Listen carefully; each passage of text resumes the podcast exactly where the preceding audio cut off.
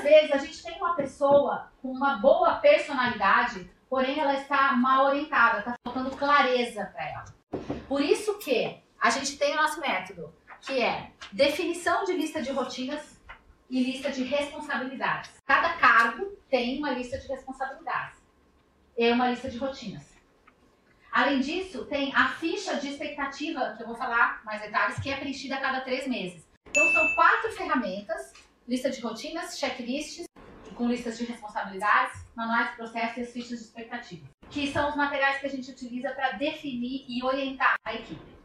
Lembrando que a equipe quer sim ser orientada, ela quer sim ser treinada, as pessoas gostam e precisam ser conduzidas e receberem feedback a respeito de como tem sido a performance.